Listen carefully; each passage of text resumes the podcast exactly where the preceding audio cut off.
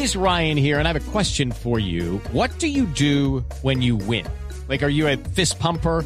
a woohooer, a hand clapper, a high fiver. I kind of like the high five, but if you want to hone in on those winning moves, check out Chumba Casino. At ChumbaCasino.com, choose from hundreds of social casino style games for your chance to redeem serious cash prizes. There are new game releases weekly, plus free daily bonuses. So don't wait. Start having the most fun ever at ChumbaCasino.com. No purchase necessary. BGW. Void were prohibited by law. See terms and conditions. 18 plus. Zoom, Teams. Ahora está de moda reunirse virtualmente. Pero ¿cómo hace de falta una reunión entre amigos para una buena tardeada? Por eso vamos a reunirnos en Blue Radio para La Tardeada.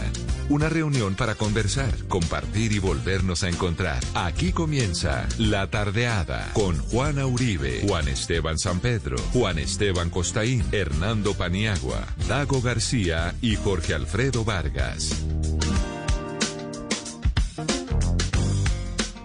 No importa el lugar, el sol es siempre igual.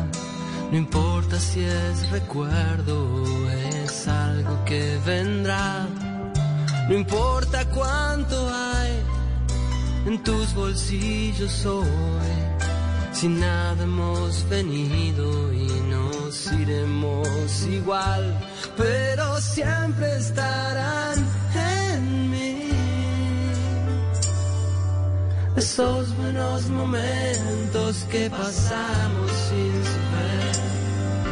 No importa dónde estás, si vienes o si vas, la vida es un camino, un camino para andar.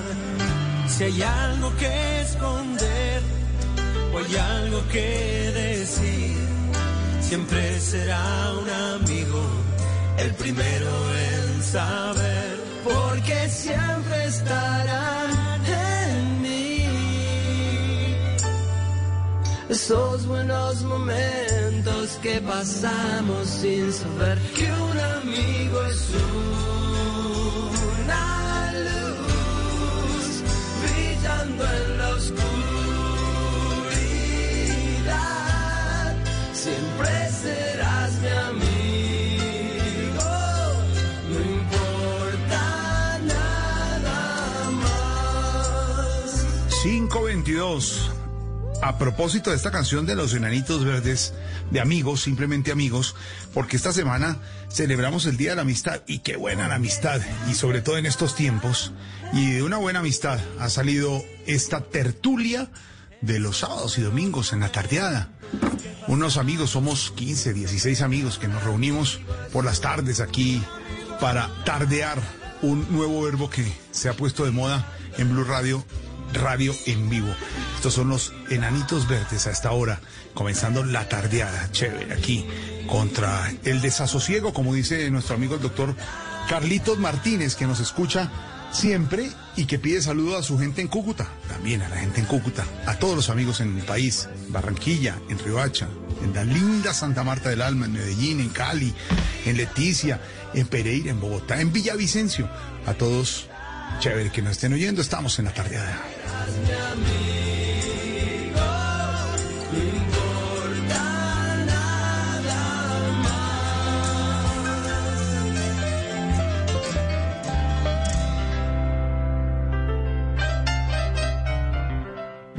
Abrazo de amigo y de amistad, mi Juana. ¿Cómo vamos en este domingo? Vamos bien, vamos bien. Ahí eh, tarde menos, día muy bonito en Bogotá, tarde un poco menos soleada ya más, ya bajando el calorcito y todo, pero estuvo un día muy bonito y eso Bogotá lo agradece mucho. Uy, sí, vi en, va- en las redes de varios amigos como don Felipe Zureta que nos oye. Una foto lindísima, ese cielo azul que estuvo Bogotá. Ahora está en 14 grados, algo nubladita la capital, Santa Marta, la linda Santa Marta del Alma, que nos hace falta. 30 grados, un cielo lindísimo, abierto hasta ahora. Medellín, 28 grados, guardaditos en Medellín. También hasta ahora todos en familia. Los saludamos a todos, a la familia Giraldo que nos oye. En Cartagena, 30 grados, algo nublado, pero uy, ese calor de Cartagena, mi Juana, que nos hace falta. Nostalgia de Cartagena, falta, pero sí. 30 graditos, pero algo encapotado el cielo como Barranquilla, 30 grados. También en la linda Cali, Nos escucha la familia Quintero hasta ahora, que nos reporta también sintonía 31 grados, Cali delicioso, un cielo abierto. Tunja, algo frío, 14 grados. Vamos a ver si nos da a esta hora más temperaturas. En la linda Cúcuta, 27 grados allá en la frontera. Un saludo especial. Bucaramanga también, a todos los estamos saludando. Este día de, de buenos amigos, señor eh, Costaín, un abrazo de amistad virtual así en Zoom y de, de codo a codo, como se saluda un hora de amigos, señor. Bueno, pues como siempre, un placer estar con todos ustedes aquí en la tardeada. Y don Dago García, el hombre cumplido, el primero que entra a nuestro Zoom interno. Un día, un día, Paniago, podemos poner ese Zoom para que nos vean cómo trabajamos y toda la cosa y las caras que nos y buenísimo. todo. Sería buenísimo. Claro, se puede. Un día esto lo vemos para que vean. que- Primero que llega Hacemos Zoom, y todo. primero que llega es Dago y empieza Sí. a presionar. ¿Qué hubo? Que no entró. ¿Qué hubo? Que no? Y ahí está. ¿Qué hubo? Que ahí está. No, no, no tengo retorno. Súbamele un poco. Bájele dos puntos. Bájale ahí, bájale ahí, se volvió. eh, Lo de, esta no me lo de- gusta. lo de El Paniagua no es el teatro ni la televisión. No, señor. Es la radio. El- ni el cine tampoco. con- No, no, tampoco. nada. No, es nada. radio. Es la radio, es la radio. Y lo asume así. ¿Ah, sí? Señor, señor Don Dago, abrazo virtual de, amis- de amistad. Hola, ¿qué tal? Buenas tardes para todos. Y sí, yo tengo un problema en este país que es la- el cumplimiento. Yo soy un tipo cumplido y, y- y- y en Colombia ser cumplido es eh, un problema. Yo soy de los que siempre llega incluso, a- yo soy incumplido al contrario, siempre llego antes a las citas y eso en, en- en nuestra realidad termina siendo un problema. Pero bueno, ahí estamos. Chévere. Querido, querido Dago, le, le- le recuerdo a André Maurois, el gran escritor francés que vino en los años 40 del siglo pasado a Colombia y lo invitaban a una hora y él llegaba a las comidas y estaba la señora con rulos, le pasaban una bandeja para que él la llevara a donde los vecinos, nada estaba listo. Entonces escribió una frase brillante que dice, cuando estés en Colombia, llega siempre tarde, de lo contrario llegarás antes de tiempo. Pero, pero Pues es que, digamos, como- le como- respeto Jorge, a todos el cumplimiento. Paniagua también es cumplidísimo. Eh, pero si a mí me invitan a la comida a las 8, llego como nueve y pico, ¿no? Ocho No, usted a las nueve y pico, no. No, usted a las nueve y pico llama y dice voy saliendo. Voy en camino. ¿Sí? Voy saliendo, estoy, voy saliendo. Paso, recojo unas cosas, sa- sa- subo allí, reco- recojo una y doy la U y, re- y ya Pero estoy llego ahí. cuando ya la reunión está caliente, no la, la cosa inicial que es tan aburrida, ¿no? Es que, es que en Colombia se ha hasta institucionalizado. Acuérdense en la universidad que era aplicamos los 15 minutos. Mierda. Uy, eso ya, eso ya es, eso, eso, eso, ya es institucionalizar el incumplimiento. Si Pero además- es a las 11, es a las 11, pero eso de que le aplicamos los 15 minutos, a 15 minutos, o sea, 15 minutos es media vida. Pero lo mejor de todo era que uno se reunía con los compañeros a hacer fuerza para que pasaran los 15 minutos. Sí, ¿Y ya. cuánto queda? No, son 6, 14. Un minuto más y nos vamos, nos vamos. Y el profesor, en- en mi época en municipal, en ejecutivo, no había todavía Transmilenio, pero sí pasaba. Ahora, pero llegaron en punto, decir, en punto a la comida, que lo invitaron, ¿no? Ocho en punto, como dice Costaín, que llegaba el personaje. Eso se volvió de mal gusto, incluso llegar a tiempo, imagínense. ¿Cómo llega a tiempo? Pues, pues es que los cuando vivía anfitriones yo no están listos. No, no, uno no está listo a las ocho en punto, ¿no? Yo, yo vivía yo en, en, en, en Miami y armé una reunión con mis, con mis compañeros de trabajo, todos de origen latino, todos. Eh, solamente había uno que había nacido en Los Ángeles, gringo, sí de papás colombianos, pero, pero un tipo gringo y criado bajo, bajo su cultura gringa. Entonces, ¿a qué- el, sábado todos en mi casa, listo, ¿a qué horas? Entonces uno dice, nueve, la noche, la noche, problema. A las nueve y un minuto recibo la llamada del gringo y me dice, oiga, ¿todo bien? Y le digo, sí, ¿qué pasó? No, es que me da pena entrar, estoy aquí afuera, pero veo todo apagado. ¿Cancelaron o, o- qué pasó que no me enteré? No, hermano, siga, no se preocupe. Igual estamos ordenando todavía, pero, pero dele. No, si quiere vuelvo más tardecito. No, no, qué pena con usted, más bien siga. Todo el mundo llegó a la hora que era. Cuando uno dice a las nueve, diez y media. El señor llegó a las nueve en punto. Se tomó su cerveza y ahí está. Nueve. ¿Cómo, cómo se llama este colombo japonés muy querido que da conferencias eh, por Colombia y el mundo? Ay, hombre, ahora les cuento cómo se llama. Que, que estuvo en el colegio de mis hijos y nos contaba que en japonés no hay esa frase nuestra, yo uso mucho, ya estoy llegando. Eso no existe como, no traduce. Ya estoy llegando, no. Uno llega o no llega. Ya voy, ya voy llegando, no, no, no le da. Cambio uno, ya voy en camino. No, y no solamente esa, sino eh, eh, que le uno, ¿y en cuánto llega? Y uno dice, dos segundos. Dos segundos.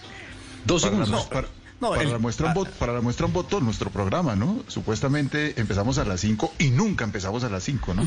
Y nadie dice nada, nadie pone problemas. Todo el mundo, todo el mundo está acostumbrado a que arranca cinco y pico. Oiga, pero además el, el recorrido de Jorge Alfredo por, por los por la geografía nacional es cada vez más, más nutrido y emocionado, ¿no? con, los- con las temperaturas. Pero es que me está, pero es que, señor Costaína, Se, ma- se mama medio programa saludando.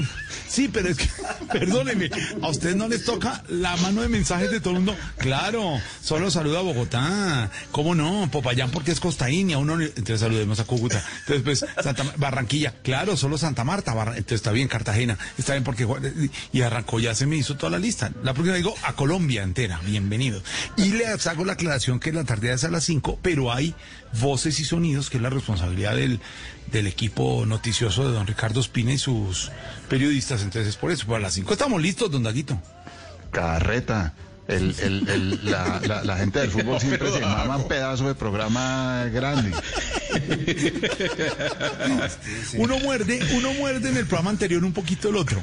Uno muerde, Sí. muerde. Y ahí hacemos una buen- un buen empalme con Buscale y su equipo que viene hablando. Y entra el gurú de la alimentación. Sí, nos comemos como tres minutos, Pani. Sí, como tres minutos. Ahí van como tres minutos y luego entonces los señores de noticias pendientes porque ellos están listos a las seis de la tarde para que les entreguemos y son las seis y cinco y nosotros contando una vaina y contando otra eh, y ellos también pero- entonces se atrasan pero- un poquito. Lo grave son los del fútbol que han hablado cinco horas y siempre tienen algo más que decir.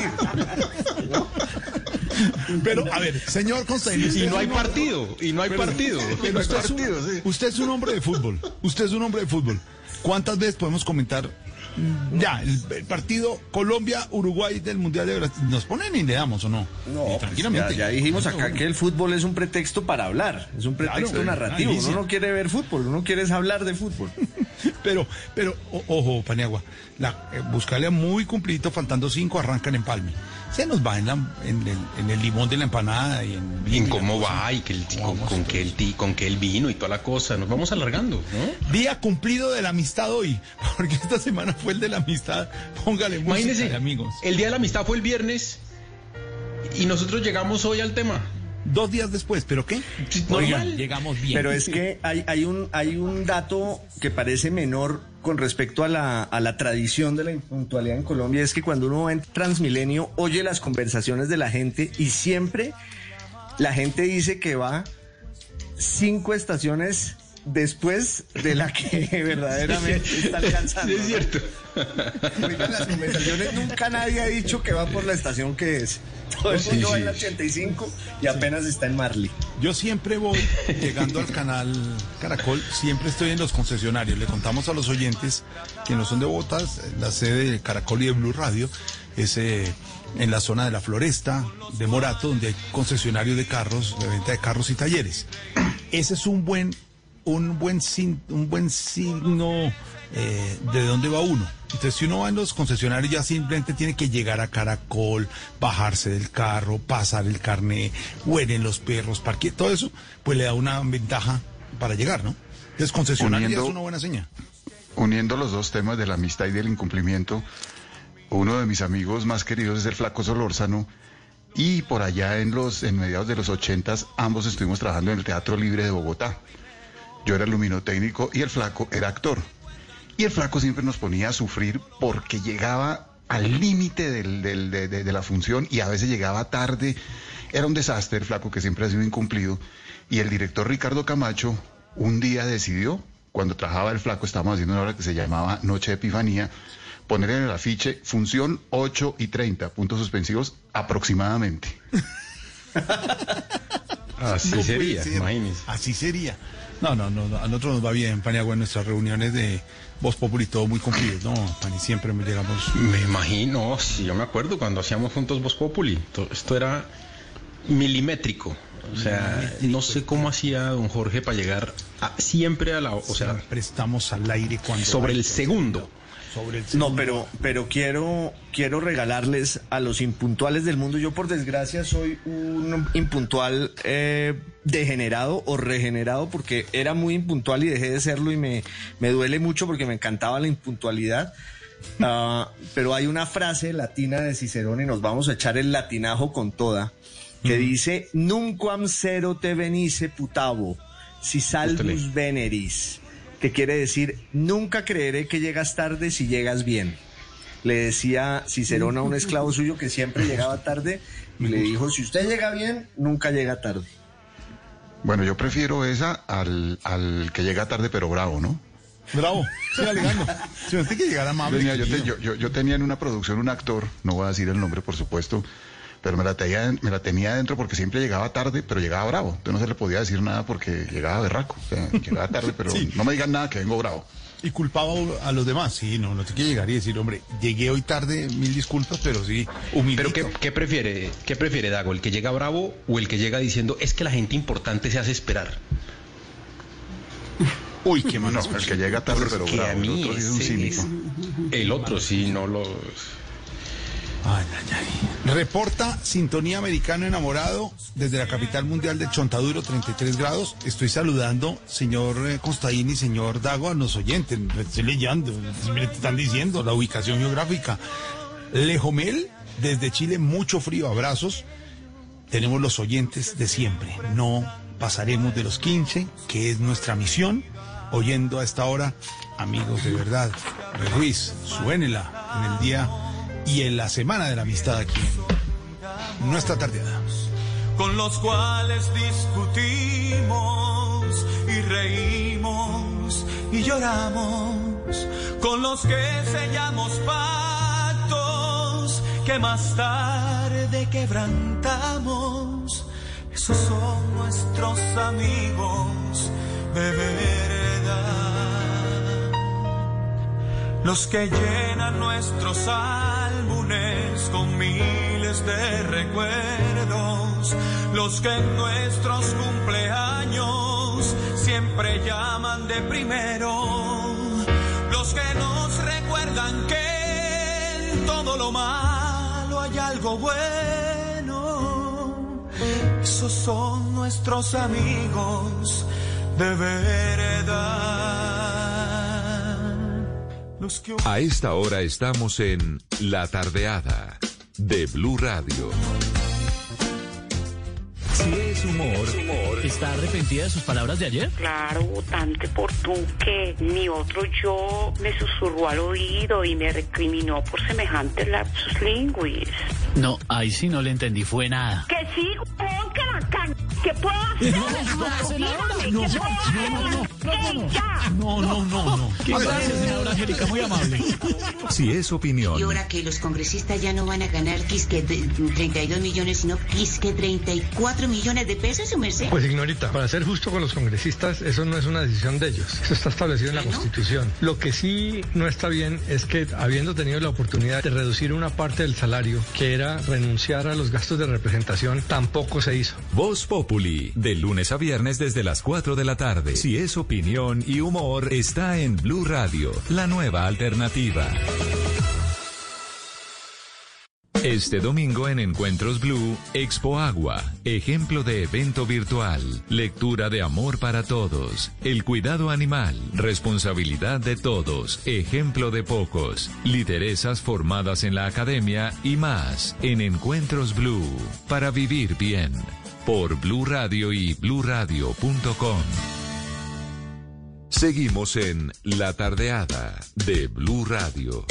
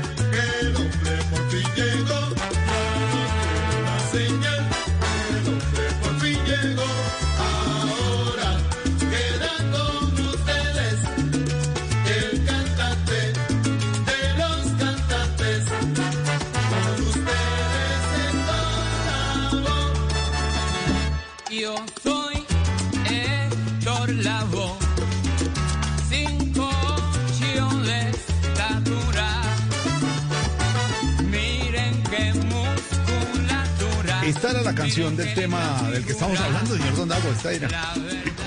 Claro, este es otro de los famosos incumplidos. Héctor Lavoe siempre, siempre llegó tarde y esta canción se la hizo Pacheco y la interpretaron con Fania y el coro dice, la gente quiere oír tu voz sonora, nosotros solo queremos que llegues a la hora.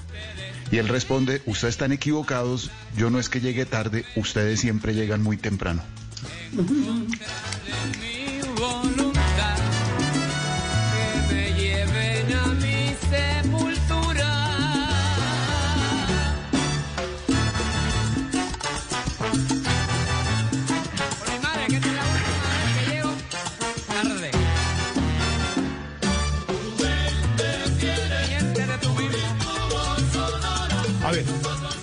está bien.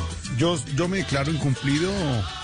eh, no estoy regenerado como ni reintegrado como el señor Costaín. Pero entonces me pasa una cosa y se lo digo a ustedes que son tan cumplidos. Que a veces cuando he llegado cumplido, a veces, Costaín, a veces me pasa que llego y nadie ha llegado. No sé, eso me ha pasado. Entonces, eh, pero tengo que ser claro en que no asumo la responsabilidad en, esta terapia. Muchas gracias por la invitación, Paniagua. No asumo la responsabilidad, como usted está diciendo, que lo importante llega tarde. Si tengo muchas cosas y no al- calculo bien el tiempo, pero tampoco llegar bravo uno y culpando a los demás. Ese, hecho, el que cuenta algo, sí es hartísimo. No, pero es que además es que lo, común en estos casos es, es ese pensamiento, ¿no? Eh, las citas a las 8. Pero ¿para qué llegamos a las 8 si no va a llegar nadie? Pero no, yo, yo creo que lo peor no es esa mentalidad, sino es que, o por lo menos la gente que me rodea a mí que es incumplida en, en eso de llegar al puntual a las citas, es que siempre calculan que pueden hacer algo antes. Entonces es que no han entendido que en Colombia se puede hacer como una cosa y en la mañana y una cosa en la tarde, máximo, o sea, pero la gente dice, entonces yo paso por el taller, dejo, recojo el carro y dejo el otro, y eh, eso nunca sale bien, nunca. No, no se O puede hacer puede ser- eso y además llegar al teatro a tiempo.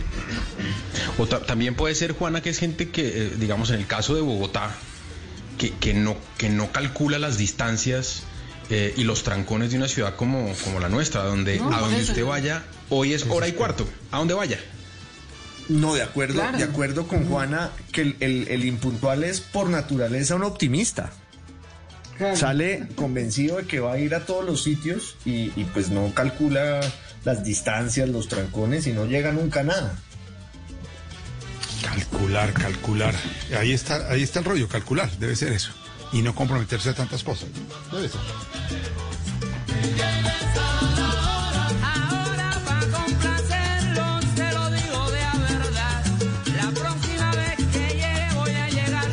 Ejemplo, Jorge, lo- lo- los que somos, eh, digamos, puntuales en exceso, eh, tenemos una, un- una- un método o una fórmula para cuando uno tiene cita al médico o al dentista, una cosa de esas y esa, a uno le dicen, ¿a qué hora la cita? Y uno dice, la primera.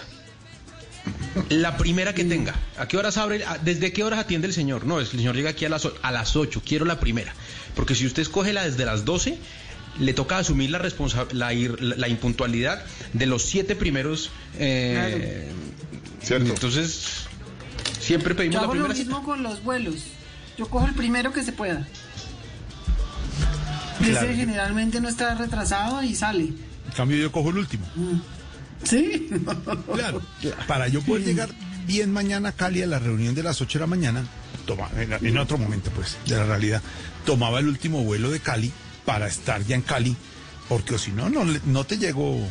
En el primer vuelo no, no alcanzo. Pero Jorge, pero el último vuelo, el último vuelo de Cali sale once y media de la noche. Es una delicia. Está uno con optimismo acostado a la una. Es una delicia, esa es la hora que uno actúa, que uno labora. No, pero yo pensé que cuando sea el, el último que era que tomaba el de las siete y media de la mañana que llegaba directo. No, no alcanzo, no alcanzo, le coge el trancón. Cuando pasaba eso, no. La, la fórmula es el día anterior, en el último, y no el primero del otro día. O si no, ¿quién lo despierta uno mañana? No, no, no, no. No, prefiero. Sí, son. No, no, vuelo, usted vuelo antes de las 7 de la mañana no llegó. Vuelo no, para nada. No, usted no llega. Jenny Sánchez nos saluda. Que, que pongamos Zoom para verlos. Bueno, un día hacemos el experimento, Paniagua, para que los vean. Un día se visten y, y- y- Que no estemos en pijama. No, Pues, estamos, no, de la mitad para arriba, ¿no? Súper bien bañados todos en este momento, elegantísimos, incluso nuestros compañeros del Control Master que los tenemos en Zoom muy elegantes con su tapabocas y todo. No sabe uno quién está ahí, pero está ahí. Y está perfecto.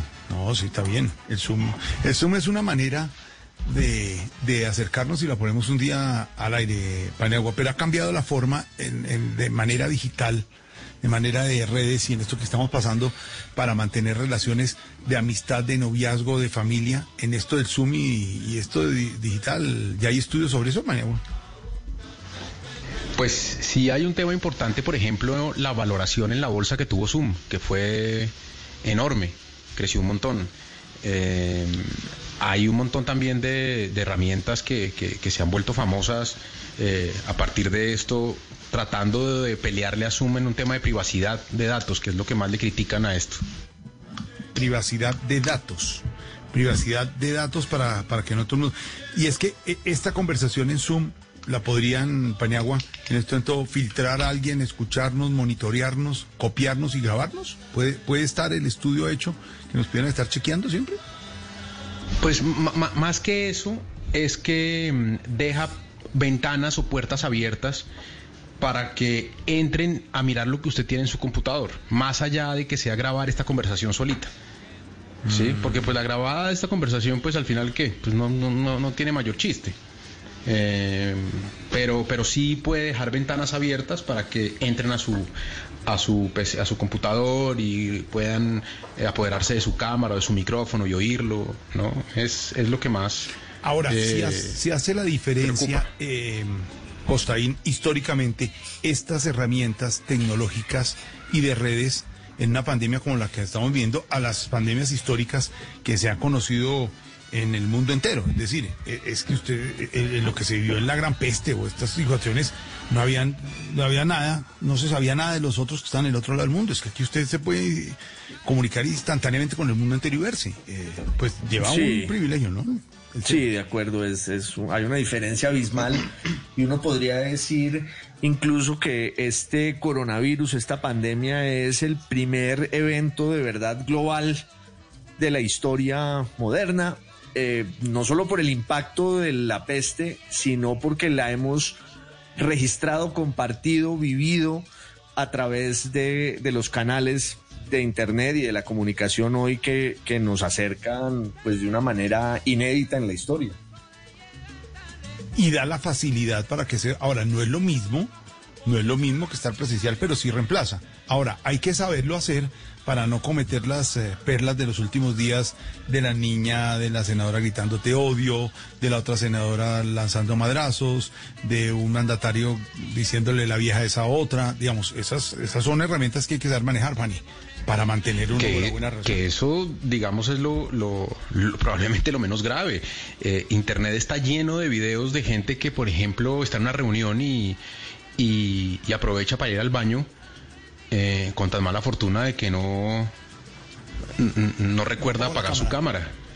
Entonces, eh, eh, sí señor, tal, exacto. Este miércoles. Entonces, sí, entonces eh, todo eso, aprender a compartir eh, la pantalla que es. eh, no, es que, es que si usted se da cuenta, Jorge, pocas cosas tienen información más eh, prof- eh, mm, más peligrosa para usted que revela sus más profundos secretos que el computador.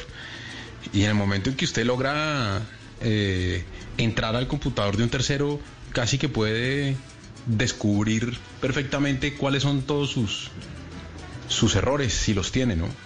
y la gente está trabajando más y está más pegada ahora del trabajo del computador que antes en, en la normalidad de antes. De eso sí hay, sí hay un par de estudios sobre cómo esto ha hecho que quienes eh, conservan sus trabajos, un poco por el miedo a perderlos y un poco por demostrar que siguen siendo útiles y que, y que sí están haciendo, eh, están trabajando más de la cuenta, pero además porque, porque las horas de conversación cada vez se extienden más, ¿no? Eh, uno habla con, con sus compañeros de trabajo un sábado, un domingo, a las 8 de la noche, cuando antes pues esos no eran horarios eh, para, para temas laborales. Es que yo creo- no aplica obviamente para todas las carreras, pero... Es que yo creo que la, la- se rompió un poco la relación tiempo-espacio.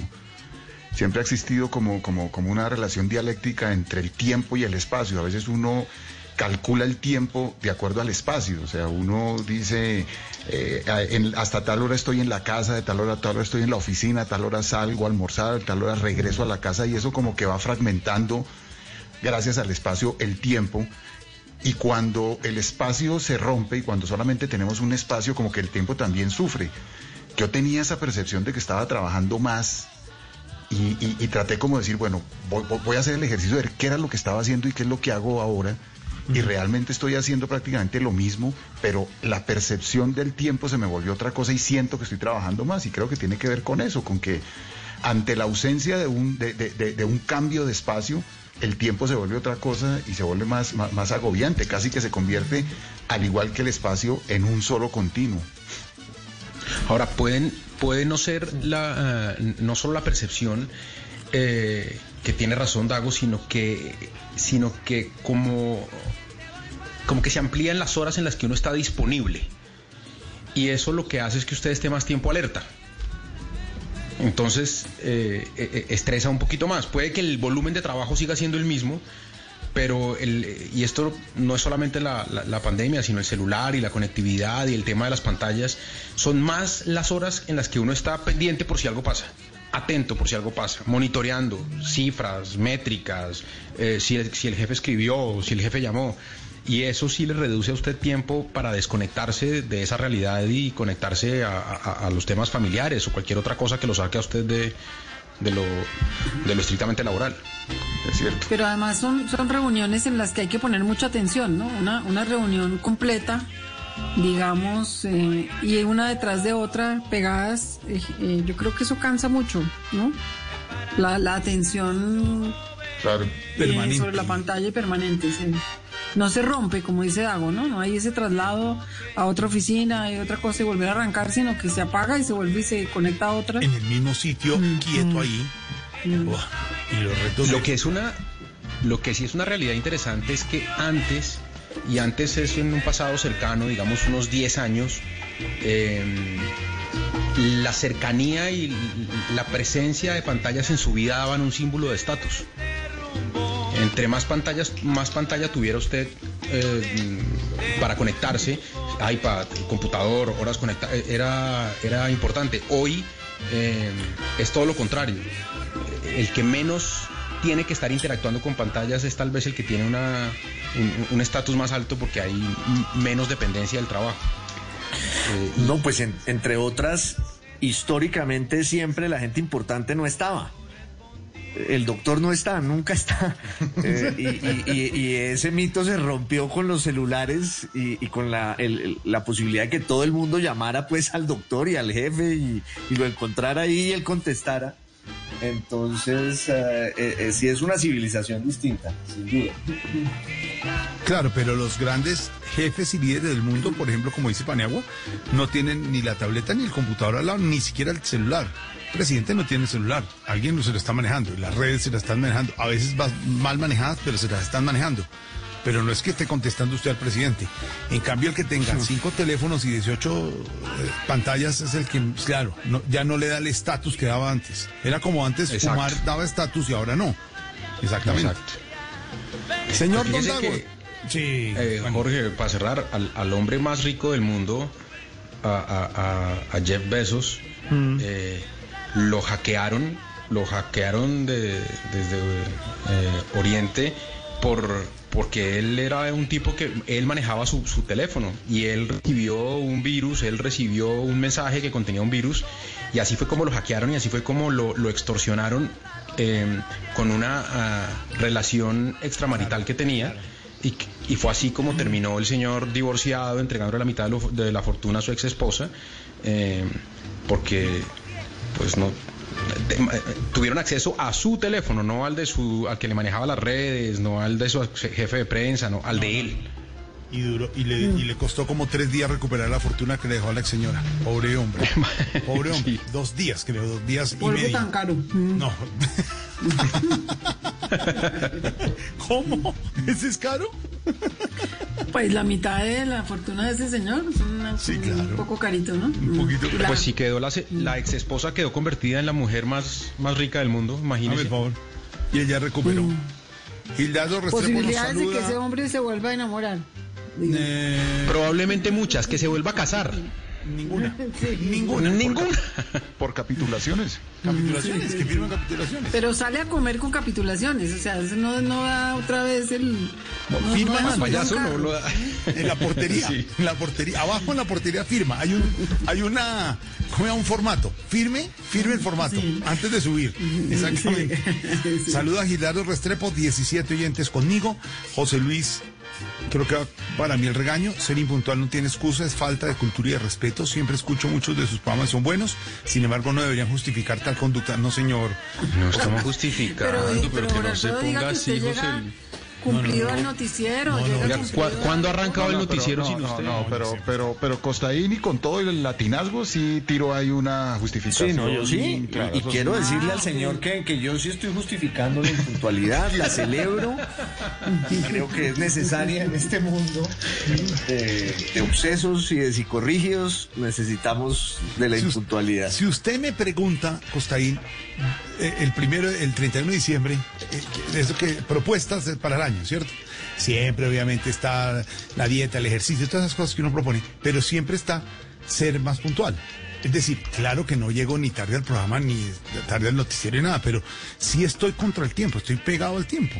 Y uno tiene que programarse porque, como dice José Luis, pues eso sí es falta de respeto con los demás, estamos de acuerdo. Pero pues no es que sea intencional, sino que uno no maneja bien el tiempo, es eso, hay que aprenderlo a manejar, exactamente. Pero son diferencias, no lo estamos, yo no lo estoy justificando. Eh, el señor Costaín, don José Luis, él es el que lo está justificando y lo estoy viendo justificando. No, no, no, no lo está justificando, lo está convirtiendo en estrategia de resistencia contra la cultura pragmática es que, y moderna de la cuadrícula. Es todo, es todo un plan, es toda una posición filosófica, ¿no, Costaín? De acuerdo, totalmente. Es un, es un acto de resistencia. Pero y además Costaín dice que los dos que llegaron temprano, entonces pueden hablar un ratico mientras llega el tercero y eso también genera amistad, ¿no? Y- Lo que, lo que pasa es que en el caso mío, Constaín, no sé si le pasa a usted, yo voy que no, llegue- no sea el primero en llegar, pero sí soy el último en irme. Y eso, También. sí, no, no tengo fin, no tengo fin. Entonces, eh, con, con mis compañeros Dago y Juana en, en- sé en el canal, y entonces te- hay unas reuniones muy ejecutivas, Dago es muy ejecutivo, y yo, y yo termino y sigo conversando, hay una conversación final, ¿sí o no, Juana? Eh, alargue, Sí, un me gusta el alargue. Ahí es donde se me va la vida. El alargue me gusta. A mí el alargue me gusta. Y, y creo que Constaín se identifica conmigo en eso del, del- al final, yo.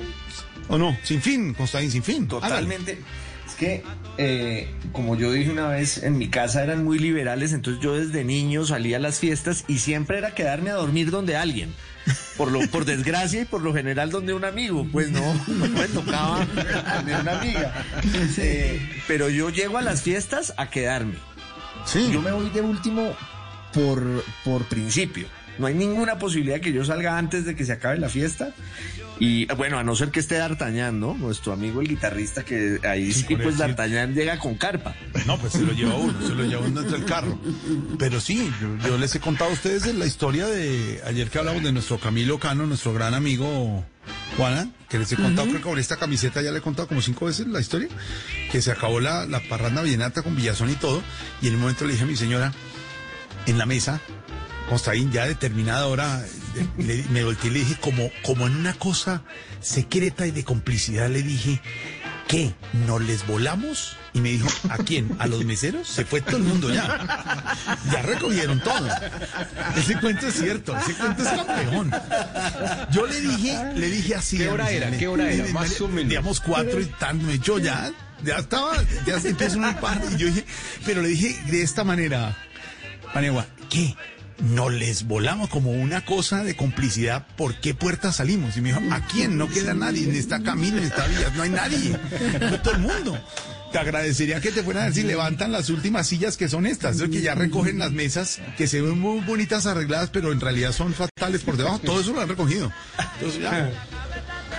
Eso sí, hasta el final me voy, hasta el final. Los que no tenemos sino alargue, exactamente.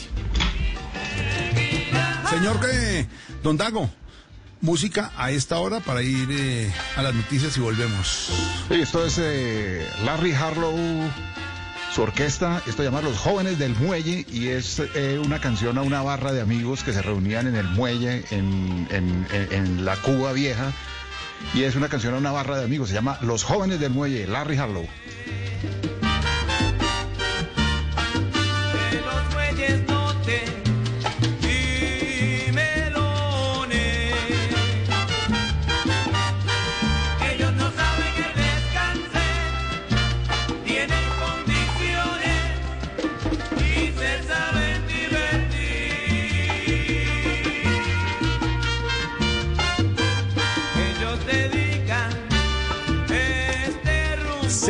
Punto de la tarde, en la tardeada cumplida, seis en punto a esta hora. Nuestro compromiso con el cumplimiento es que llega el himno a las seis en punto, las noticias y después de las seis en cualquier momento volvemos a la tardeada.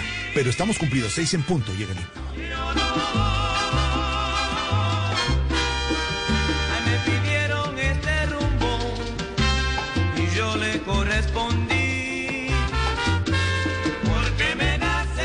Hey guys, it is Ryan. I'm not sure if you know this about me, but I'm a bit of a fun fanatic when I can. I like to work, but I like fun too. It's a thing. And now the truth is out there. I can tell you about my favorite place to have fun. Chumba Casino. They have hundreds of social casino style games to choose from with new games released each week. You can play for free anytime, anywhere and each day brings a new chance to collect daily bonuses. So join me in the fun. Sign up now at ChumbaCasino.com. No purchase necessary. VGW Group. Void were prohibited by law. See terms and conditions. 18 plus.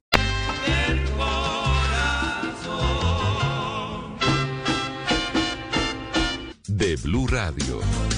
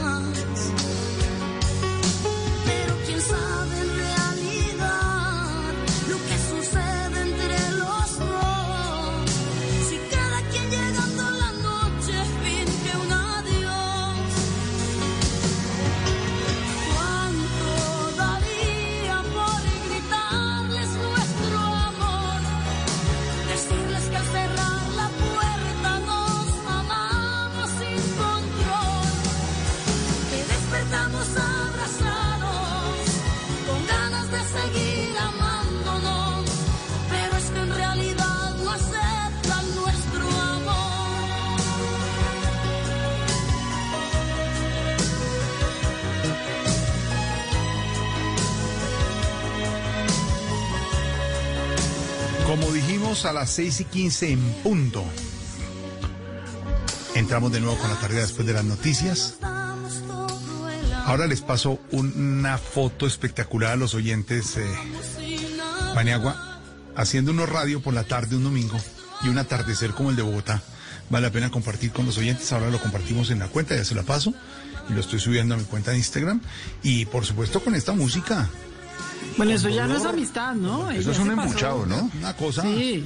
una cosa ya, que nos metió Paniagua ya es más allá de eso, ¿o ¿no? Eso es una gente confundida, ¿no? Poco. A ver, Paniagua, ¿por qué, por qué puso, 60 y- por qué puso eso? No, pero a ver, estamos fin de semana, viernes de amistad, ¿cierto?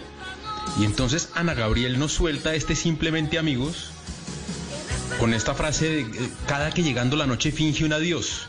O sea, están todos los amigos sentados, ¿cierto? Y él dice, bueno, yo como que me voy ya. Y ella, "Mm, ¿me llevas? Sí, sí, si te parece, sí, sí. Te es que como te queda por el camino, es que claro, sin problema. Bueno, que les vaya bien, hasta luego. Y míreme, míreme lo que termina. Ana- es un tío. 64 ruedas cumple Ana Gabriel. Sí, pero esa canción está rara, Paniagua. Eso es como medio embuchado ahí porque eso es más bien como a un, como a un arrocito en bajo, un tinieblo, no sé, pero a- de amistad. Pero que arrocito en bajo se amanecen durmiendo, arrocito en alto. O sea, eso Sí, es sí, eh, está- se está ahumando, ¿cierto? consumido. Sí. La pega, es la pega. La pega, sí. Ah, bueno, pero pues. Eso se puso a pensar en una amiga, una amiga y le salió esa canción, yo no sé. Claro, de hace tiempos, pero De otro, pa- de sí, de, De- hace, hace sí, rato, otra claro, época. Otro, pan- otro Paniagua. 80, Otro Paniagua ahí como en el 82, más o menos, hace rato. Mm. sí. Acaba de poner a Gabriel un día de estos, mira ahí tiene. Pero ¿por qué como con dolor? Si debe ser con satisfacción. Oh, pero no es dolor, son amigos, es que son amigos, Jorge, son amigos. Es igual. Ella, sí cantaba así, como con dolor de estómago, era como que, como que fue a la misma escuela de Diango, ¿se acuerda? Ante la gente es así. Amigos, simplemente Es, amigos. es de las, en, en nuestros concursos de, de- de imitaciones, eh, siempre es como de las de las que más eh, tienen eh, personas que, que las imitan. Tanto es así que ya se molestó y, y- y ya nos le prohibió a todos los concursos de, de- de imitación que, que- que la usaran, ¿no? ¿Ah, sí? Sí, sí, sí. Porque claro, tiene unas características muy especiales, y- fáciles de para los imitadores de, de tomar. Tiene unas características. Hay unos que son difíciles, pues sí, ella podría ser fácil. Porque es una cosa. Ahora, cante usted cinco seguidas así. Y verá que no. No, aguanta. no le da. Pero además raro que ella diga que, que diga que no, Dago, ¿no? Porque al final cuando, cuando un personaje de esos lo utilizan, eh, eh, pues su música vuelve a sonar y, o sea, Lo que, lo- lo- yo, creo, yo creo que lo que le molestó a ella fue que se convirtió un poco como en, en medio símbolo de, de los imitadores gay. Entonces mucho, mucho, mucho eh, em, trans, personaje- ¿no? ¿Ah? Muchos trans, ¿no? Muchos, Muchos trans, muchos trans la convirtieron como, como, como, como en un símbolo y muchos trans la invitaban y no sé si eso fue lo que finalmente le molestó, pero ni siquiera fue un problema de dinero, sino que pidió que, que- que sus canciones no, no, no, no se volvieran a prestar para este tipo de concursos y no hubo poder humano que, que la convenciera. porque por ejemplo en Colombia la reencauchada que se pegó José José eh, con, con nuestro José José, yo me llamo, fue una No, cosa... pues si eso lo mató. Ay, no, pues. Finalmente, ¿no? Finalmente. Después de una larga espera ahí.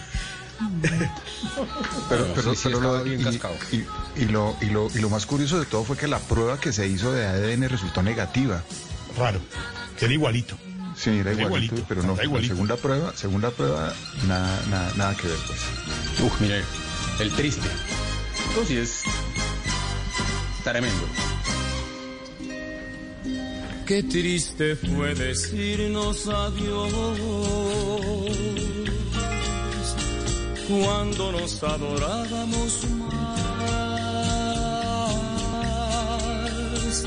Hasta la golondrina emigró,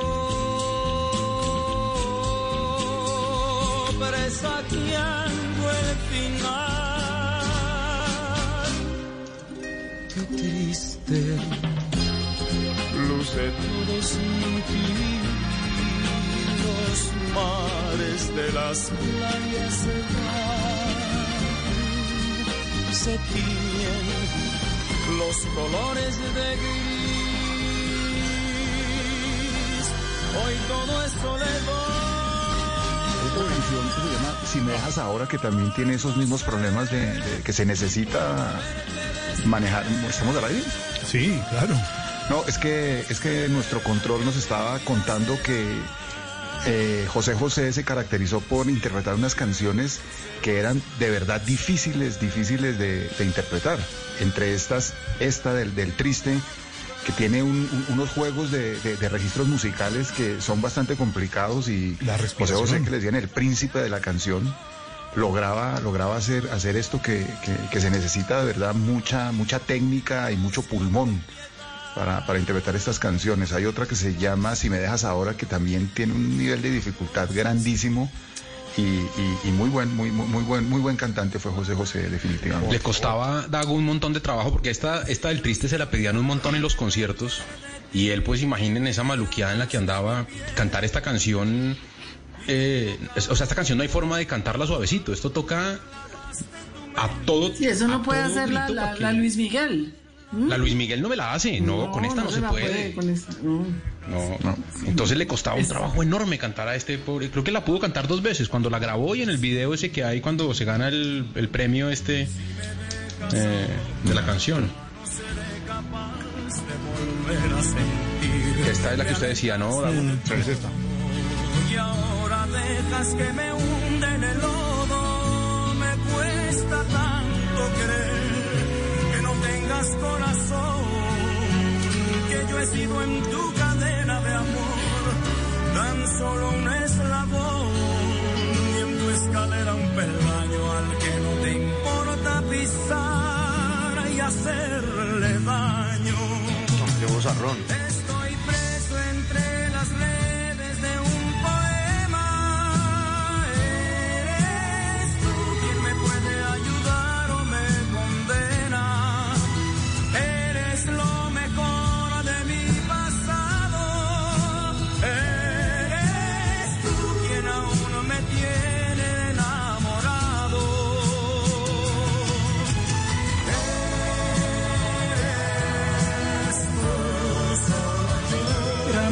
siente muy joven la voz, ¿no?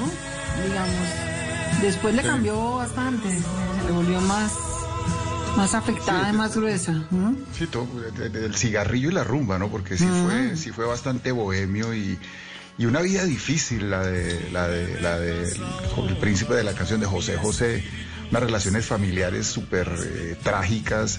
Su hijo, uno de sus hijos que quería ser cantante, le vivía reprochando en, en los medios que cómo así que Julio Iglesias sí había apoyado a sus hijos, que cómo así que Vicente Fernández apoyaba a sus hijos y cómo así que él no, y el pobre José José no sabía qué decir, mejor dicho, una vida en... ¿Y el hijo tenía alguito de talento o nada? Pues realmente creo que, que nu- que nunca cantó, que nunca, que nunca pudo grabar, pero, pero sí salía constantemente a los medios a, a, a batanear al papá. Y ¿Y este el es- hijo este se es de la llamaba misma- como José José José o como?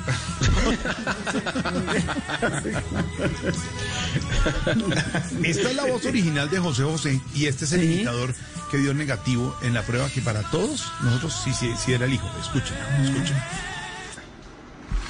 A este sí lo dejó cantar. A este Yo sí me porque llamo hijo. José José.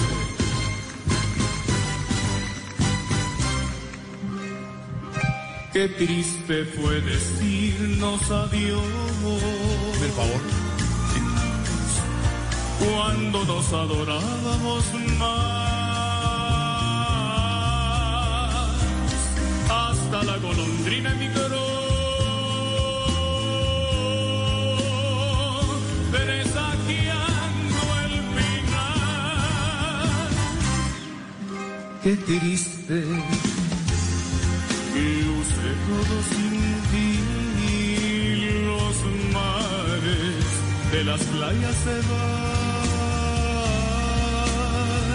se tiñen los colores de gris. Hoy todo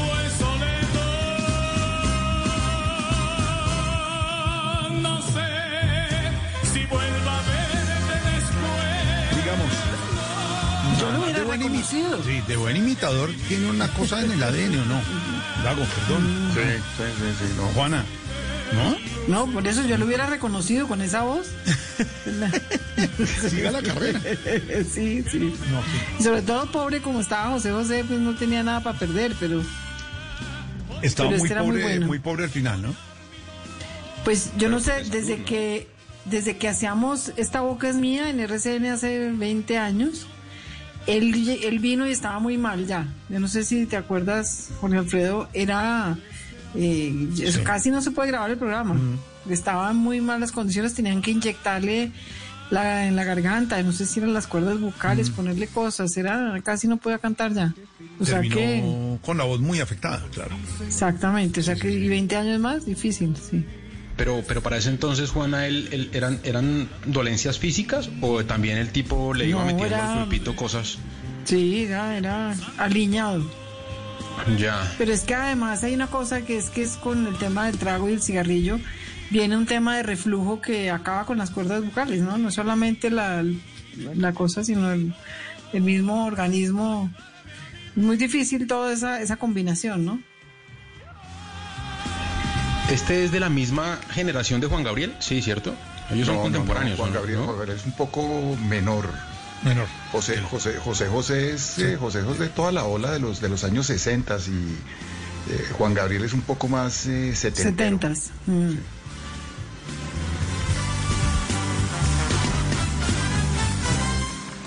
Qué triste.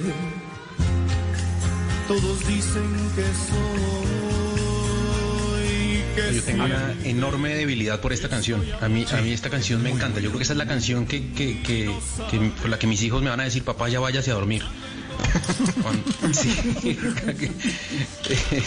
me encanta esta canción. Óigame, em, Costaín, vuelve José Luis en las redes. No, Jorge, no es regaño, simplemente es un planteamiento. Ustedes son personajes públicos, se supone que son ejemplos seguidos por mucho. Imagino eso, una sociedad sin principios, ¿cómo sería?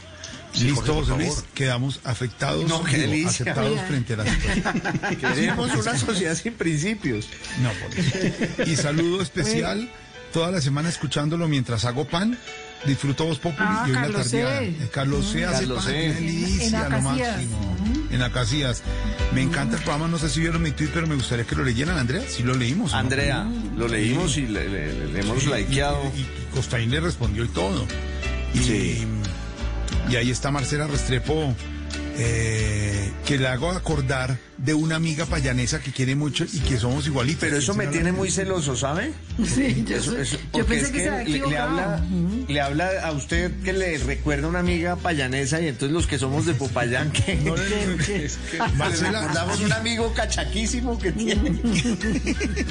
que me le parezco una amiga de Popayán muy bonita, dice, Mar- le faltó decir a Marcela, muy No, bonita, pero lo no, flaca, es lo flaca. Una flaca divina, una cosa espectacular.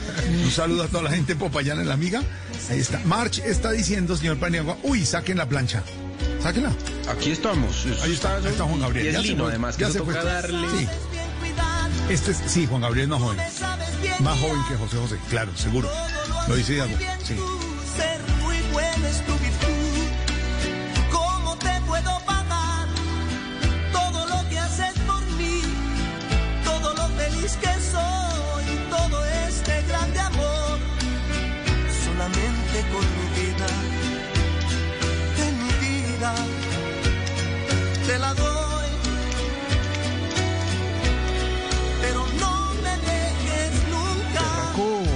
Juan Gabriel que, que, que, que logró que, o no logró, pero porque no, no creo que eso lo haya propuesto, pero que su música hizo que le pusieran estatua en la Plaza Garibaldi al lado de Javier Solís, eh, José Alfredo Jiménez, Pedro Infante, Jorge, eh, Antonio Aguilar, de todos los mero machos, y ahí Sí. tienen su estatua. Y además su estatua se la hicieron con su capita esa que él se hizo del traje Sí, la mariachi, que cortica, es una ¿no? capita toda coquetona, y, y ahí está su, su, su estatua al lado de los meros meros. Oiga, No, es y- que, y es, es que verdad por que, la relación, perdón, Costa, ¿es verdad que la relación de él con, con, con Vicente no era buena, justo, justo por eso, o si son cercanos? No, no, no, no, no, no, no, no, no, no, no, no era bue- no, no era que, no, no, era buena, era buena y, y Vicente lo quería mucho, pero Vicente tiene su, su resistencia con, con, con el tema de, de, la homosexualidad.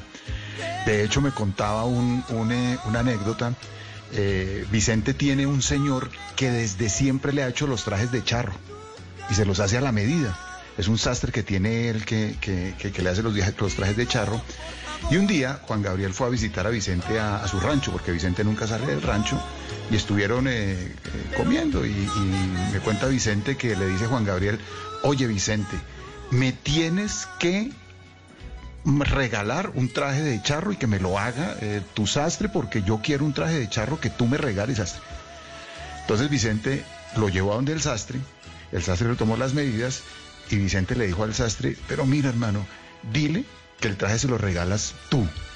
Porque va a estar más visto que yo le regale un traje a, a- a- a Juan Gabriel.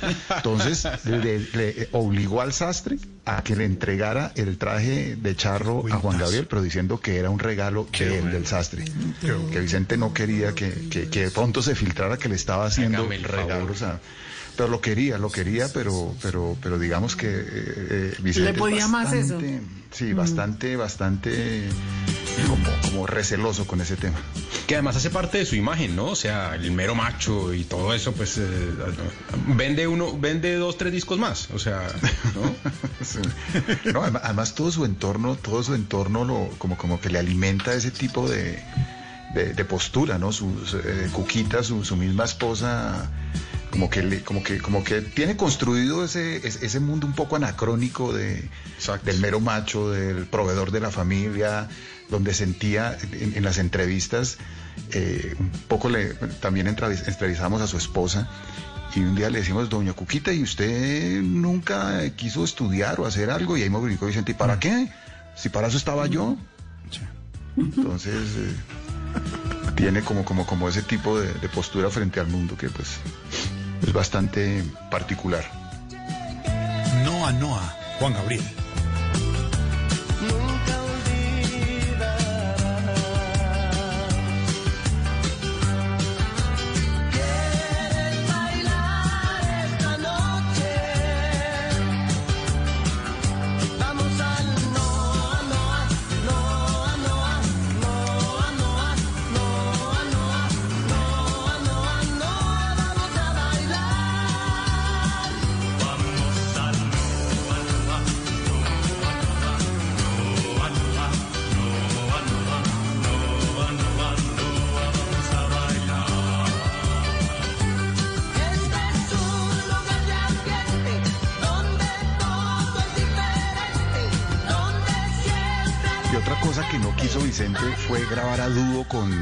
Con, Juan Gabriel. A un, disco que, que quería hacer Juan Gabriel con todos los los eh, como los, cantantes de su, de su país y Vicente hizo todo para sacar el cuerpo a esa grabación y finalmente cuando se murió Juan Gabriel hicieron la grabación pero tomando eh, fragmentos de, de sesiones que hicieron independientemente no no porque hubieran hubieran hecho la canción juntos O sea, lo que no quería estar en el mismo sitio y que hubiera una imagen Sí. de ellos dos juntos. Exacto. que le mandara la mano Juan Gabriel. Sí, claro. A ese, a ese- Pero mire que- a ese pantalón de charro. Mire que Juan Gabriel es de 1950 y, y José José es apenas dos años mayor, del 48. no, no- no es tanta la diferencia, sí. Ahí estaba viendo pues. que por esa, por esa época también estaba Joan Sebastián. Claro. ¿De, ese- dónde- que de qué sí- año es Rafael? Uy, a ver, miramos. Rafael. Rafael es de del 43. Y ese sí está entero, ¿no? Canta todavía. por favor. Hace concierto completo. Es que le hicieron trasplante de hígado, ¿no? Eso es, eso es como reparación de motores, ¿saben? Es Sí. cero kilómetros. otra vez. Eso sí, cero kilómetros. Ya Claro. los tengo Rafael en segundos porque aquí está, no tengo Puede dinero Juan Gabriel. Rafael. Esta definitivamente Juan Gabriel, comentábamos, Paniagua fue la que lo catapultó esta. No tengo dinero y termino con mucho dinero y mucha gente alrededor hoy peleando por ese dinero. ¿no? También una historia hizo. durísima, ¿no? Como la vimos en la serie protagonizada por un colombiano, por Julián Román. Oye, el mérito, lo que decía Dago, un, una persona que explota con, con tanta ambigüedad el tema de la sexualidad, su identidad sexual, eh, con ese género musical y con, y con la tradición cultural mexicana, sí es un héroe. Duro, Además de su talento, claro. Juan Gabriel sí es un héroe. te puedo querer, pero si no puedes, ni modo que hacer.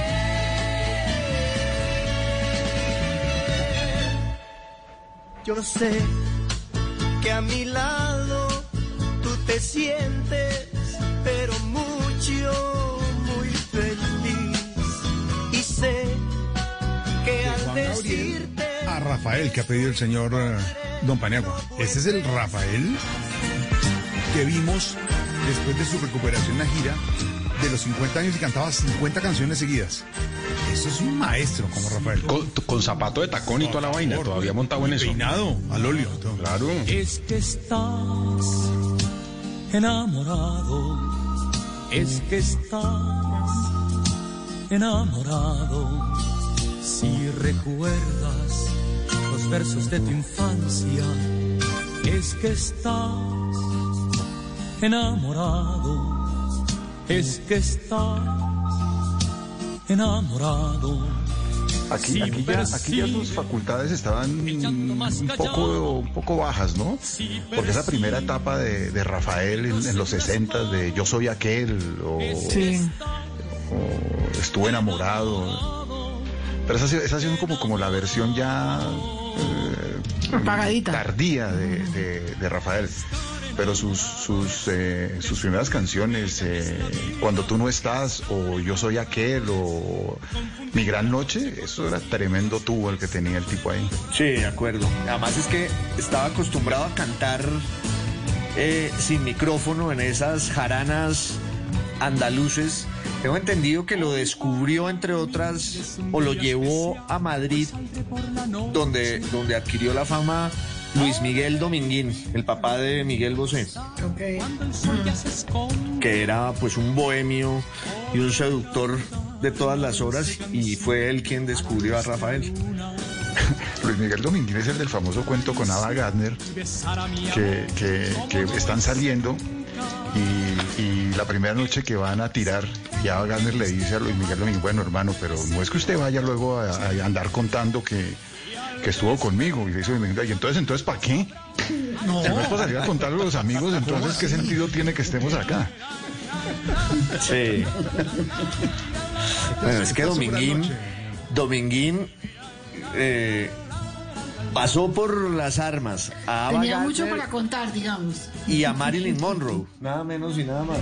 Y a Lucía Bosé, que era Lucía Bosé, que fue de, la- de las actrices más bellas de, de, la, de los 50, trabajó con, con- era de las actrices favoritas de Antonioni y trabajó con Fellini también en, en Claro. Lucía Bosé, y preciosa Lucía Bosé. No, era la mujer más bella del mundo. Para, para ser justos con ellas, digamos que ellas también tomaron la decisión de estar con él, ¿no? Sí, sí. De- No, pero las que, las que querían contar eran ellas porque en ese momento eh, Dominguín era Messi. En. España y en el mundo la gente se enloquecía, Picasso, todo el mundo enloquecido con Dominguín. Y en el caso de Lucía Bosé, eh, él la vio en un aeropuerto y tenía un vuelo a una, a una corrida y se quedó. Y se fue detrás de ella eh, y se hizo enyesar por su médico, don Ramón Tamames. se hizo enyesar para que ella se fijara en él y entonces eh, ella le dijo que ella no hablaba muy mal español. El día que ella llegaba a España le dijo, ¿y usted, ¿y usted qué es? Y él dijo, yo mato toros como un chulo castellano, pues, bueno, que era de origen andaluz, su familia andaluz, pero el castellano le dice, yo mato toros, y ella le dijo, ah, ¿usted es carnicero? Costaín, eh, Hemingway no escribió algo sobre, sobre, sobre Luis Miguel Dominguín. Tal cual, sí señor, escribió un libro, eh, ya le digo cómo se llama, querido Dago, pero hizo un, un, eh, ay, como es tarde en España, no me acuerdo, ya le voy a decir, pero es un libro sobre Dominguín. Ah, es que Dominguín es un personaje, era como un gladiador, entre otras, el día en que Manolete es, muere, eh, el otro matador de, esa corrida era, era Dominguín. Y los partidarios de Manolete siempre dijeron que, que Dominguín había urdido casi la muerte de Manolete para quedar como el número uno. El verano peligroso. El verano Juan Esteban. peligroso. Tal cual, el verano peligroso. ad- Además, Dominguín era como el representante del toreo clásico. que El toreo clásico es un toreo valiente donde se evalúa es la cercanía con, con- el toro, porque hay otro tipo de, de- de- toreo que fue el del cordobés y el de Palomo Linares, que era más acrobático, más espectacular, más populista, pero realmente el, el- el toreo de los entendidos es el toreo clásico que, que- que- que tiene que ver con, con de verdad arriesgar la vida acercándose al toro que quizás el Sí. último gran torero de ese, de, de- de ese estilo fue César Rincón, ¿no? César Rincón fue un torero muy, muy, muy en la línea clásica y Dominguín era así, jugándose la vida tarde a tarde. Sí, de acuerdo. Adoraba Colombia, además, Dominguín. Grandes amigos. Sus dos mejores amigos eran Hernando Santos y Guillermo Cano. ¿Y por aquí hizo algún tipo de maldad, de cosas Todas, tragos? todas y su hijo eh, eh, Miguel ah, Miguel Luquino. El padrino de Miguel Bosé es Luquino Visconti. eh, que era que fue quien sacó de, de una panadería en Milán a Lucía Bosé le dijo usted va a ser Miss Italia y usted va a ser cine y ahí empieza la carrera de Lucía Bosé y por eso Miguel Bosé se llama Miguel Luquino Luis Miguel Luquino ah, y, y, y, en efecto ambos acá hicieron estragos ah, porque tenían momento, pues sí. mucho talento y, y tenían con qué pues Yo creo que vale la pena contarle al público que no vivió esas épocas, que es que los toros fueron realmente el fútbol de su momento, ¿no? Es que era una... Era, Era el los acontecimiento, por Sí, favor, era todos. eh, deportivo, social, o deportivo no sé si se llamará, o un México. espectáculo como pocos. Madrid. Y antes de César Rincón tuvimos a, a Pepe Cáceres, ¿no? A Pepe Cáceres, el A papá Pepe de Cáceres, nuestro. el papá de nuestro de- querido queridísimo. actor. El sitio de encuentro de, la Eslava. por ejemplo, en Bogotá era la Santa María, Juana. La, Mm, Sí, total. la Santa María, claro, por favor. Y coincidencialmente hoy es una fecha es una fecha muy importante para el toreo. Yo yo revisando un poco esta tarde he estado revisando pues eh, eh, fechas eh, eventos importantes ocurridos un 2 de agosto y me encontré con que eh, se registra que en 1385 un 2 de agosto se celebró la primera corrida de toros en Pamplona. Eh, siendo pues un evento muy importante para para, para la tauro- tauromaquia en general. Y, y siempre Luis Miguel Dominguín tuvo una relación bastante compleja con Miguel Bosé, porque el pobre tipo nunca pudo como, como asimilar que Miguel tuviera ese tipo de, de quiebres, eh, como... eh, Es que es una totalmente- relación eh, eh, entre ot- es que es una relación de amor y odio eh, porque es casi un trío de amor entre Lucía Bosé, Luis Miguel Dominguín y, Miguel Bosé. Entre otras fue un divorcio y una separación apocalípticos con el incendio de la, de la hacienda de ellos eh, que se llamaba Villa Paz. Y, y claro, después ah, el, el tema de, de la identidad de Miguel Bosé como cantante era casi un desafío. Ahí estoy pidiendo una canción muy buena de Miguel Bosé que se llama El hijo del capitán Trueno, que es, es, es el relato de su relación con su padre. Y hay una carátula de, de un disco de Miguel Bosé donde aparece vestido de luces, ¿no? Vestido de torero. Sí. Y como le dijo Picasso a, a, a- a Dominguín, tu hijo es bellísimo y es maricón. Fue un hijo digno del padre, salió poeta y no una fiera, hijo de su madre. Hijo del capitán Trueno no quiso nunca ser marinero, no se embarcaba en aventuras.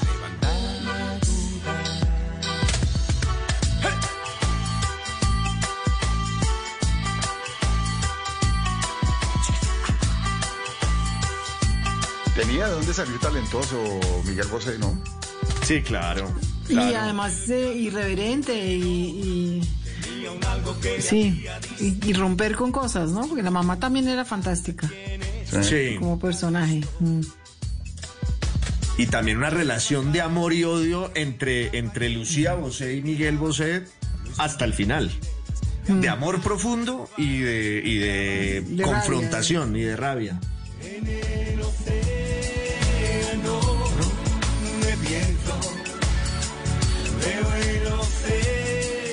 Relaciones de, esas relaciones de, de madres e hijos. eh, hace, hace poquito leí la, la biografía de Schopenhauer y la relación con su mamá es de lo más fantástico que existe porque eh, Schopenhauer, pe- pe- padre de ese nihilismo así denso, y la mamá, una socialité total, eh, escribiendo novelas rosas y ellos dos eh, dándose duro, él diciéndole, mamá, ¿por qué es tan, tan, tan superficial? Y la mamá diciendo, ¿y usted por qué es tan mamerto? Y dijo, puta, no, y, y nunca se pudieron entender. Además que tomaron una decisión súper sabia cuando se murió su padre, que era un millonario comerciante, y ambos dijeron, pues no vamos a trabajar más, su papá trabajó tanto que nos dejó para toda la vida, vamos a gastarnos la plata de su papá, y ambos se dedicaron el uno a desarrollar su filosofía y la otra a, convertirse en la socialité del momento con la plata del pobre viejo que había trabajado toda la vida. Pero dos personajes más antagónicos que ellos dos, imposible.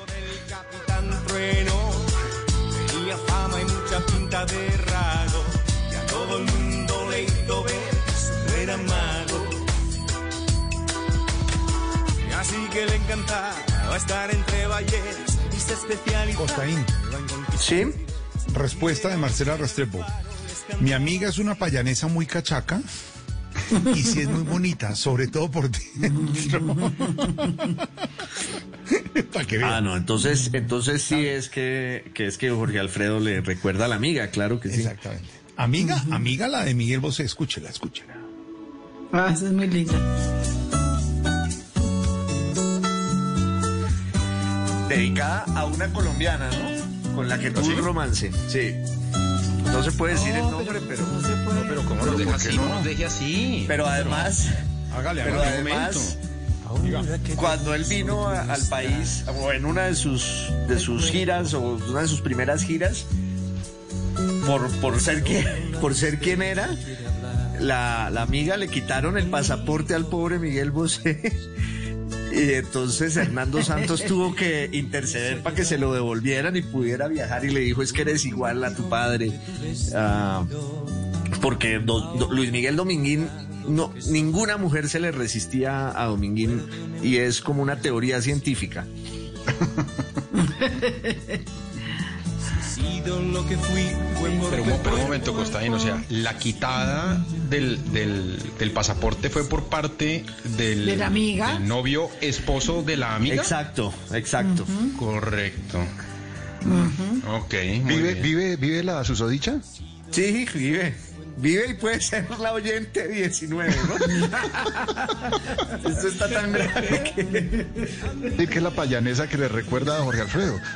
Esa, sí, sí, es por ahí. Bueno, yo les quiero hacer una confesión aquí. A ver. Yo eh, quiero muchísimo a, como no nos oye nadie, quiero muchísimo a, a Miguel Bosé y, y lo adoro y, y- y tenemos pues como una especie de amistad. Y, y fui a trabajar un tiempo con él en, en Panamá, ahora él está en México. Y, y la primera noche, durmiendo en Panamá en su casa, que es el hombre más generoso, más respetuoso, más decente, más bueno, yo le dije a mi esposa antes de irme, le dije, mi amor, yo no le voy a echar chapa a, a- a la puerta. Porque pasa algo, eh, que sea si lo que tengo que, sea. darlo, si tengo que darlo, que sea con Miguel Bosé. Y digo, por desgracia para mí no pasó, pues. Me habría encantado. Confesiones, confesiones, el programa de la tarde en Blue Radio. A esta hora. Pues yo siempre he dicho que Miguel Bosé fue mi amor platónico eh, durante la adolescencia y después cuando se, digamos, ya se destapó y se supo que era gay, es que sigue siendo, siempre siguió siendo un tipo atractivo todo él, ¿no? Verlo en un escenario es una cosa fuera de serie, ni siquiera todo el mundo dice, pero que no es tan gran, gran cantante, dice, lo que es es un, un show completo, ¿no? Todo tipazo. él. Es un tipazo. Y- y- Llámelo y no- usted para cualquier causa social en el mundo Sí. entero. Y ahí está.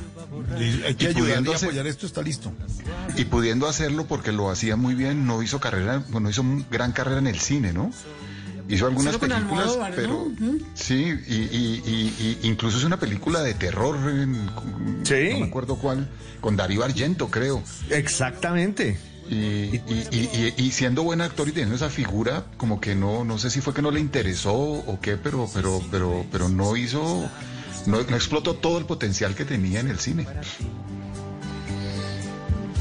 Los italianos lo adoran, los, los, pues es, él es italiano y los directores de cine y, y las películas que hizo allá es una figura, no, es, es una vida muy particular la suya, pues es que uno crecer ca- eh, educado casi por Picasso, eh, que lo llevó a su primera clase de baile, pues eso ya marca el destino de cualquiera, ¿no? Claro. Entre nosotros, estando juntos nos sentimos infinitos y el universo era pequeño comparado con lo que éramos tú y yo. Si fuiste lo que fuiste fue en mi casa, que para ti fue tu palacio y tu guarida, amiga, amiga. Qué dulce esa palabra, qué sencilla esa palabra. ¿Cuántos años tiene Miguel Bosé Costaín? Nació en el 56. Nació en abril, en abril del 56, en Panamá, Una entre mañana, otras cosas. Una mañana dorada que se sabe todo. ¿Y él tiene, y él, y él tiene hijos, eh, Miguel Bosé? Tiene cuatro. Tiene cuatro, sí. Cuatro hijos eh, con vientre alquilado, ¿no? Sí, y es un excelente papá, además de todo es un papá mm, Consagrado, de una presencia y una consagración y, y es además un papá estricto, responsable, es una persona de un alma y de un corazón muy grandes, la verdad, y, es una gran persona, pues. ¿Y sus hijos son ya grandes, Juan Esteban? Deben tener por ahí siete años, ocho años, ¿qué será? Eh, eh, sie- siete, siete, ocho, Siete años, exactamente. Ah, chiquitos, o sea... Los ha protegido, por ejemplo, de la prensa. Total, se ha matado con la prensa para que los dejen tranquilos, ¿no? Y lo quisieron fue, chantajear. ¿no? Para- Y lo quisieron chantajear con una foto y él, que es torero, que es hijo de Dominguín, ese día que lo chantajearon, sa- colgó su fo- la foto en, en todas sus redes con los niños de frente eh, para evitar el chantaje, pues. Que no les pagaba nada, sí. Lo que me das, dámelo, dámelo bien. Un poco aquí, un poco aquí. Cuando tú También, también intentó carrera como bailarín, ¿no? Como- Es que él estudió en Londres baile y era un bailarín eh, excepcional también, tenía como un, talento innato para, para la- las artes escénicas y estudió donde una bailarina muy famosa, entre otras, bueno, la primera escena de Miguel Bosé bailando es que Picasso lo lleva a unas clases de baile y a escondidas de sus papás y el día de la presentación que Miguel Bosé muy chiquito tenía que hacer de nube, eh, salía en trusa disfrazado de nube y se asustó tanto que se orinó. Y Picasso estaba viéndolo allí y, y Miguel Bosé se le acerca llorando a Picasso y le dice, eh, Pablo, me oriné. Y Picasso le dijo, no, has llovido. Sí, sí, ahí está el genio de... Y después él estudió ba- ba- baile en Londres hasta que Camilo VI lo convenció de hacer un disco, se lo produjo y, y ahí es... ah, y ahí es cuando él se vuelve cantante en el año 77, 78. Ah, ¿es Camilo Sesto? Sí, es Camilo Sesto que VI. lo impulsa en... Y le produjo todo el primer disco.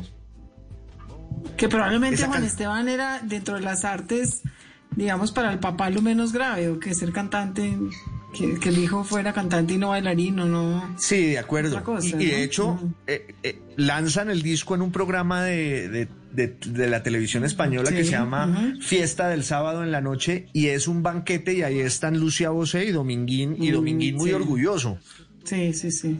con es- una canción que se llama Eres todo para mí. me echarás de ti, aunque te duela. Ah, ese ya es Camilo Sesto, ¿no? Por Camilo Sesto que le produjo, como dice Constaín, los primeros discos a Bosé. Buen maestro, Camilo Sesto. Sí, y un gran favor. cantante él también, Por sí, favor. claro.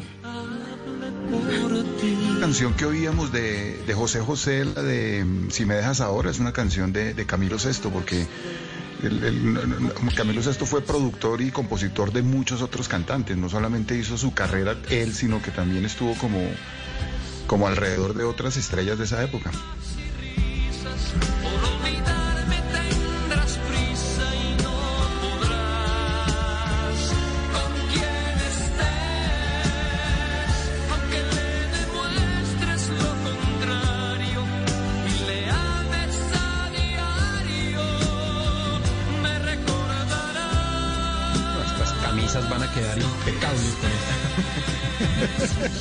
Cuello perfecto, puño perfecto, todo. plancha de una. Pidió Mar su plancha, ya le teníamos. Pero es que además un concierto de Camilo VI, como uno de Miguel Bosé o uno de Rafael, son conciertos donde ahí sí ve uno al artista cantando y canta igual o mejor que el disco. Es que ahí viene, y ahí Dago, que conoce más, eh, y en la salsa también, es donde se miden. Porque una cosa es grabar bonito en un estudio, ¿cierto, Dago? Y Sí, acomodar sí, sí. cosas, pero, pero usted oye a, Camilo, oye a Camilo VI en un concierto en Bogotá. Yo estuve en uno o dos conciertos de él. Impresionante. El, el mismo, la misma tonalidad, la misma voz. Y se la jugaba todo, como Rafael, que se la juega todo, como Miguel Bosé. Pero que además hay, hay que anotar una cosa y es que esa época que, digamos, ellos son herederos o hermanos de la balada italiana, la balada a los hombres no le daba, no había un pudor en cantar baladas, digamos, en esa época no estaba mal visto. Después fue que la balada entró como en, me imagino como en desgracia un poco porque les parecía un poco afeminada, pero la balada tuvo por eso en España y en, y en América Latina exponentes tan, tan importantes. Claro. sí. Porque no, no había, no, no estaba mal visto, no era No, y eran, eran Excelente. super, eran, eran super histriónicos, además, el, el- Claro. en, ausencia, en ausencia de videos, claro, porque el, el- el- la, la cultura del video reconstruye la, la narrativa de las canciones. En esa época, los mismos cantantes se convertían en actores y construían la narrativa de sus canciones, o sea... un poco fonomímica, sí, un. Ah. Claro, eso, eso se, se- se desgarraban, hacían mirada tierna, se lloraban, sea, hacía todo, to- todo un, todo un, todo un performance acompañando la canción, porque pues nada más aburrido que un cantante como un palo cantando. Entonces, digamos que toda esa, toda esa, ese histrionismo fue muy propio de, de esa época, como dice Juana. Y, uno hoy en día mira a Rafael o mira a Sandro, por ejemplo, y le parece que, bueno, ¿y aquí qué pasó, no? Como que estos tipos de, en qué andan. Y era, era como el, estilo, la construcción de la narrativa desde el performance. Hace tiempo que sueño con ella y solo sé que se llama Noelia. Hace tiempo que vivo solo sé que se llama Noelia. Noelia, Noelia, Noelia, Noelia, Noelia. Noelia, Noelia, Noelia, Noelia, Noelia. Jorge. Me, me escriben aquí por interno. Eh, me, me escribe mi tía Marta que por favor le diga quién era la vieja a la que le compuso Miguel Bosé la canción. Y le digo, no sé. Le, digo, "Le juro que no sé. Me dice, no, usted sí sabe, pues no me quiere decir. Le digo, tía, no sé. Pero que sí, mi mamá está diciendo lo mismo, que no está yendo Costaín que cuente quién, y me queda un minuto para ser puntuales con las noticias. No hay manera. No, no, no, no hay manera. Costa Es imposible. Eso, eso, eso, eso, eso me suena conflicto diplomático, pues, más o menos. Yo creo. sí. Tal cual. Sí. Tal cual. sí. Oiga, aquí caímos, aquí caímos en la plancha como por carambola, pero yo creo que la plancha sí merece un programa, ¿no? Un programa completo de, Programa de- todo. de, de- de Fin plancha. de semana. Fin de semana. fin de semana de plancha. Pero cuadremos eso, Dago. a- y a- ¿A quién invitamos? ¿A quién invitamos el sábado? Vale, es- eso sería buenísimo. Para que nos eche cuentos de plancha. ¿A quién invitamos? Hay que ¿Quién pensarlo. puede ser? Y aprovechar la presencia de Juana para, para, para hablar un poco también de la balada italiana, que Juana es experta, sabe. Sí. y- y- bueno, y todo- Costaín también me Exacto. ayuda. Ujú. Que además, como dice Juana, es hermana de esa balada Sí, en español. muchas. Y hacemos el recorrido. Sí, Vámonos. y- Muchas y- fueron en, en italiano antes de ser en español, sí. sí, desde la maldita primavera, ¿no, Juana? Exacto. Pues tenemos dos opciones del sábado, Costaín. Ese eh, 7 de agosto es eh, la batalla de Boyacá. ¿Nos podemos ir por ese lado? Mucho himno nacional, mucho- o le metemos plancha. No, estamos de plancha. El viernes. El viernes es festivo. El jueves, 6 de agosto, cumpleaños Bogotá. El viernes 7, eh, Batalla de Boyacá, es festivo. Tendremos a las 4 de la tarde Voz Populi en vivo, Blog Deportivo también en vivo el 7 de agosto festivo. Y el 8 le metemos plancha a la tardeada como para pasar puente de agosto con plancha. ¿Estamos de acuerdo todos? De acuerdo, total. Totalmente. ¿Listo? Nos vamos. Entonces, Qué voz tan bonita. música. Señor productor y Nicola señor Divani, eh, Otto. Claro, por favor. Román- El último romántico. A don Otico, a don Mauricio, a don Andrés, al ingeniero, un abrazo. Desde la cabina central de Blue Radio, desde el máster, nos han acompañado en este fin de semana. Paniagua, ponga esa foto en nuestras redes, por favor, del atardecer en Bogotá que nos está acompañando. Carlos que nos ayuda. A José Carlos, por favor, a don José Carlos, editor digital, como regalo a los oyentes del atardecer que tuvimos en Bogotá, acompañándonos en esta tardeada. Nos encontramos el próximo sábado, después de Festivo 7, sábado, el Festivo 7, tenemos Voz Populi. Sábado y domingo tendremos especial de plancha en la tardeada. Abrazo a mi Juana. Un abrazo para todos. Señor Costaín, saludos a Miguel Un abrazo. Un abrazo. Hemos conocido detalles de Miguel Bosé. Señor Don Dago, también en la plancha le metemos algo de salsilla ahí, salsirri ahí paralelo, pero le metemos buena plancha para el fin de semana de puente, primera semana de agosto. Cuídense mucho. eh, en familia, si no tienen que salir, no salgan, trabajar desde casa y hacer el esfuerzo para seguir acompañándolos en la tarde. Señor Paniagua, un abrazo. Nos encontramos el sábado. ¿Qué horas son, don Jorge? A esta hora, 7 y un minuto. Y entregamos a las noticias. Puntual, como era, puntual. Perfecto. Puntual. La tardeada, chao, chao.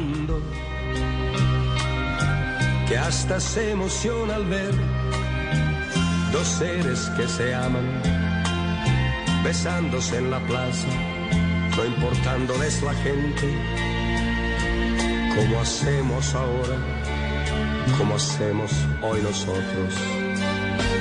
Step into the world of power, loyalty, and luck. I'm gonna make him an offer he can't refuse. With family, cannolis, and spins mean everything. Now, you wanna get mixed up in the family business. Introducing The Godfather at ChumbaCasino.com. Test your luck in the shadowy world of The Godfather slot. Someday, I will call upon you to do a service for me. Play The Godfather now at ChumbaCasino.com. Welcome to the family. No purchase necessary. VGW Group. Void where prohibited by law. 18 plus. Terms and conditions apply.